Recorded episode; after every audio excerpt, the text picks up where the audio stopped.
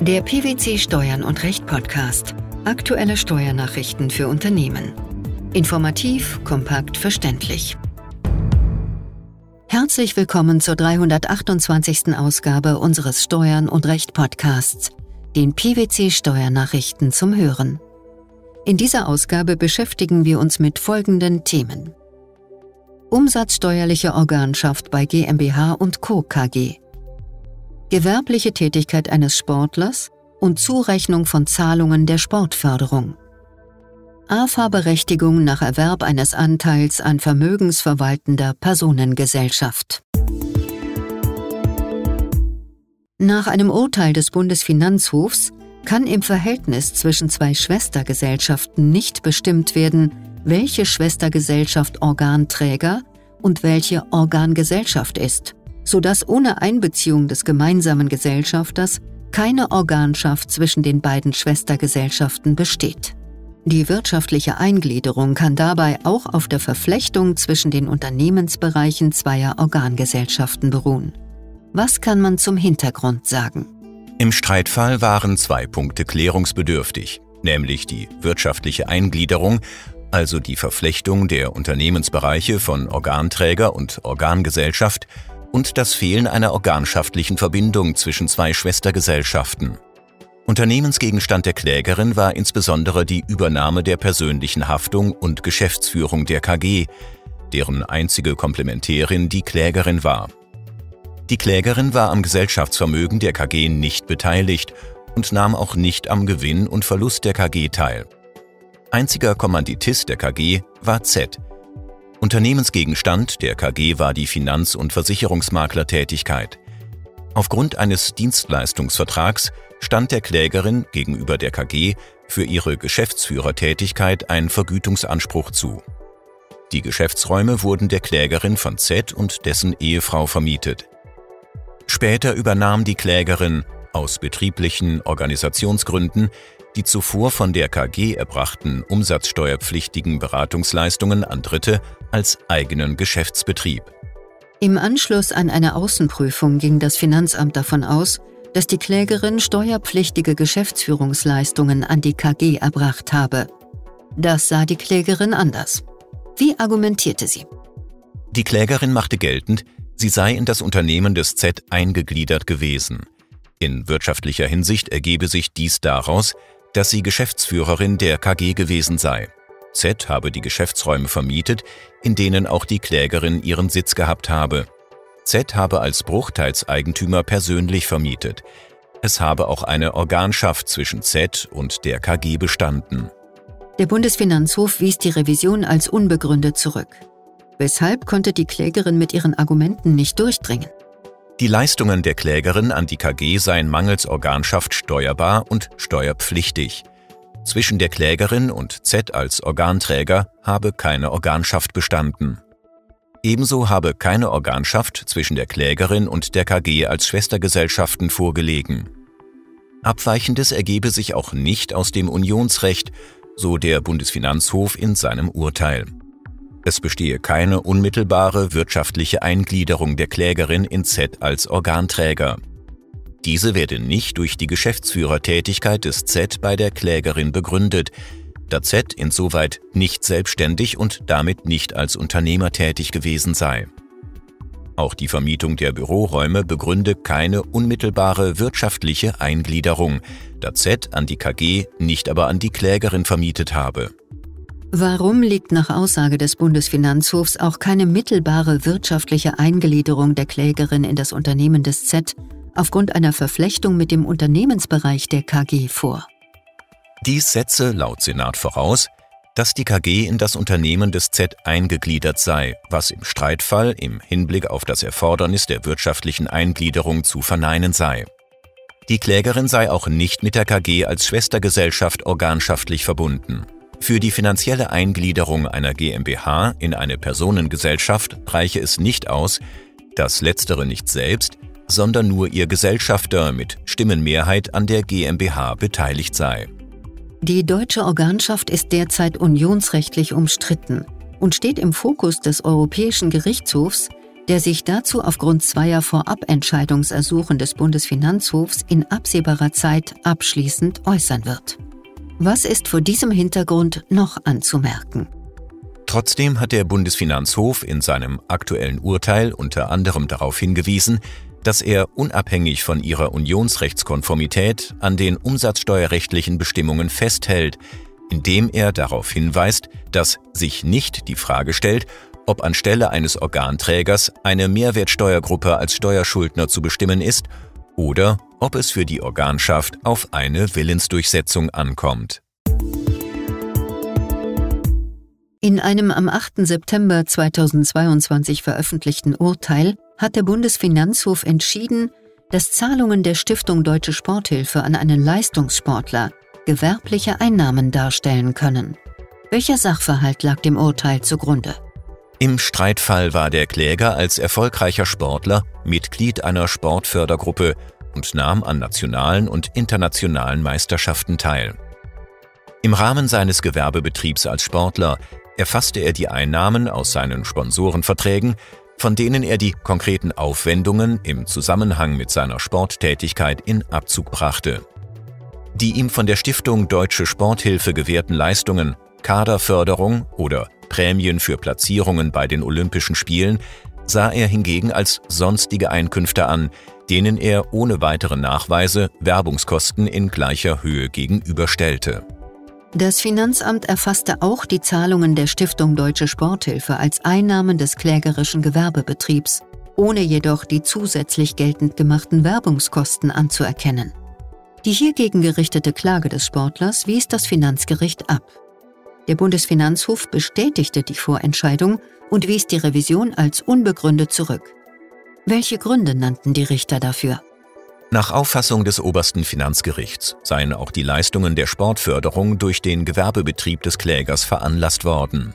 Zwar sei eine sportliche Betätigung im Ausgangspunkt dem nicht einkommensteuerbaren Bereich zuzurechnen. Sie stehe aber im Streitfall in einem untrennbaren Sachzusammenhang mit der gewerblichen Vermarktung dieser Sporttätigkeit im Rahmen von Sponsorenverträgen, da sich die kostenintensive Betätigung als Spitzensportler und der Abschluss substanzieller Ausrüster- und Sponsorenverträge wechselseitig bedingten.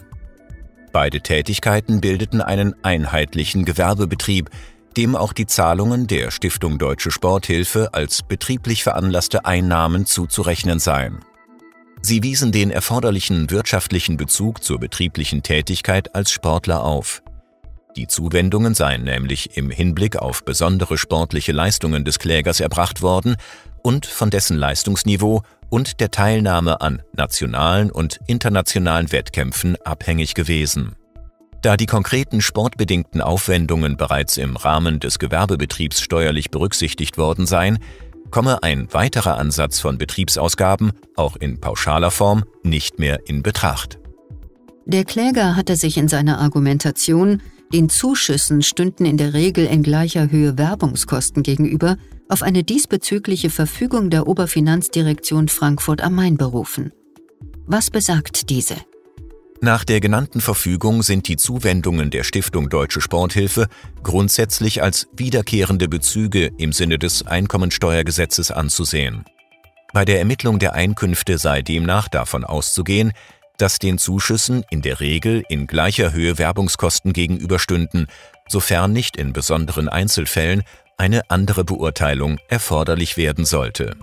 Unabhängig davon, ob die dieser Verwaltungsanweisung zugrunde liegende Auffassung geteilt werden könnte, lag nach Meinung der BFH-Richter im Streitfall genau ein solcher besonderer Einzelfall vor, der eine andere Beurteilung erforderlich mache. Auch der durch die sportliche Betätigung bedingte Nahrungsmittelmehrbedarf ist einkommenssteuerrechtlich nicht berücksichtigungsfähig. Worauf weist das oberste Finanzgericht darüber hinaus hin? Für das Urteil sei, wie vom Kläger behauptet, unerheblich, ob die sportliche Tätigkeit als Amateur oder als Profi ausgeübt werde. Es sei auch nicht relevant, ob die einzige Tätigkeit als Sportler haupt- oder nebenberuflich ausgeübt wurde. Wenn der Gesellschafter einer vermögensverwaltenden Personengesellschaft seinen Anteil entgeltlich erworben hat, kann er nach einem Urteil des Bundesfinanzhofes Absetzung für Abnutzung, kurz AFA, auf die anteilig miterworbenen abnutzbaren Wirtschaftsgüter des Gesamthandsvermögens nur nach Maßgabe seiner Anschaffungskosten und der Restnutzungsdauer des jeweiligen Wirtschaftsguts im Zeitpunkt des Anteilserwerbs beanspruchen. Verbindlichkeiten der Gesellschaft erhöhen anteilig die Anschaffungskosten des Erwerbers, soweit sie den mittelbar erworbenen abnutzbaren Wirtschaftsgütern des Gesamthandsvermögens einzeln zuzuordnen sind. Worum ging es im Streitfall? Ursprünglich waren zwei Brüder zu je 50 Prozent an der Klägerin einer vermögensverwaltenden GBR beteiligt. Die GBR erzielte Einkünfte aus Vermietung und Verpachtung. Ein Gesellschafter schied aus der Gesellschaft aus, indem er seinen Anteil teilweise an seinen Bruder und teilweise an seine Schwägerin veräußerte. Streitig war vor allem, ob die von der GBR für den Erwerb von Grundstücken aufgenommenen und noch nicht getilgten Darlehen als Verbindlichkeiten der GBR die Anschaffungskosten der Erwerber und dementsprechend die AFA auf die anteilig miterworbenen Gebäude erhöhte. Nachdem Finanzamt und Finanzgericht dies abgelehnt hatten, reichte die GBR Revision beim Bundesfinanzhof ein. Wie entschied das oberste Finanzgericht in der Angelegenheit? Die Revision der GBR als Klägerin hatte Erfolg. Nach ständiger Rechtsprechung des Bundesfinanzhofs ermittelt eine Personengesellschaft die gemeinschaftlich erzielten Einkünfte. Sie berücksichtigt dabei auf Gesellschaftsebene AFA auf die vermieteten Gebäude nach den historischen Anschaffungskosten. Die so ermittelten Einkünfte werden den Gesellschaftern nach ihren Beteiligungsverhältnissen unmittelbar zugerechnet. Daran ändert sich nichts, wenn ein Gesellschafter seinen Anteil entgeltlich auf einen oder mehrere neue Gesellschafter überträgt. Gesellschafter, die ihre Beteiligung nachträglich entgeltlich erworben haben, können die in ihrem Ergebnisanteil berücksichtigte AFA aber nicht beanspruchen. Woran liegt das? Ihre AFA-Berechtigung bemisst sich nach den individuellen Anschaffungskosten und nach Maßgabe der voraussichtlichen Restnutzungsdauer des anteilig miterworbenen abnutzbaren Wirtschaftsguts im Zeitpunkt des Anteilserwerbs. Der ihnen zugerechnete Ergebnisanteil muss deshalb korrigiert werden, soweit die zustehende AFA von der AFA abweicht, die auf Gesellschaftsebene bei der Ermittlung der Einkünfte berücksichtigt worden ist. Das Urteil befasst sich grundlegend und ausführlich mit der Frage, wie der Korrekturbetrag zu ermitteln ist. Es stellt außerdem klar, dass der Korrekturbetrag Gegenstand der einheitlichen und gesonderten Gewinnfeststellung ist, auch wenn er nur die persönlichen Verhältnisse einzelner Gesellschafter betrifft. Wie ist nach Maßgabe der obersten Finanzrichter vorzugehen? Verbindlichkeiten der Gesellschaft erhöhen die Anschaffungskosten des Erwerbers. Den anteilig miterworbenen Wirtschaftsgütern sind sie nur zuzuordnen, soweit eine solche Zuordnung auch auf Gesellschaftsebene besteht. Da die Gesellschaft die Darlehen aufgenommen hatte, um bestimmte Vermietungsobjekte zu erwerben, war dieser Zusammenhang im Streitfall gegeben.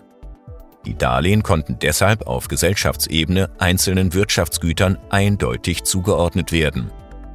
Wenn die Anschaffungskosten des Anteilserwerbers die Summe der Buchwerte der anteilig miterworbenen Wirtschaftsgüter übersteigen, sind sie insoweit den anteilig miterworbenen Wirtschaftsgütern nach dem Verhältnis der in ihnen ruhenden stillen Reserven einzeln zuzuordnen. Die Aufteilung der sogenannten Mehranschaffungskosten erfordert dann eine Einzelbewertung jedes in Betracht kommenden Wirtschaftsguts im Zeitpunkt des Anteilserwerbs.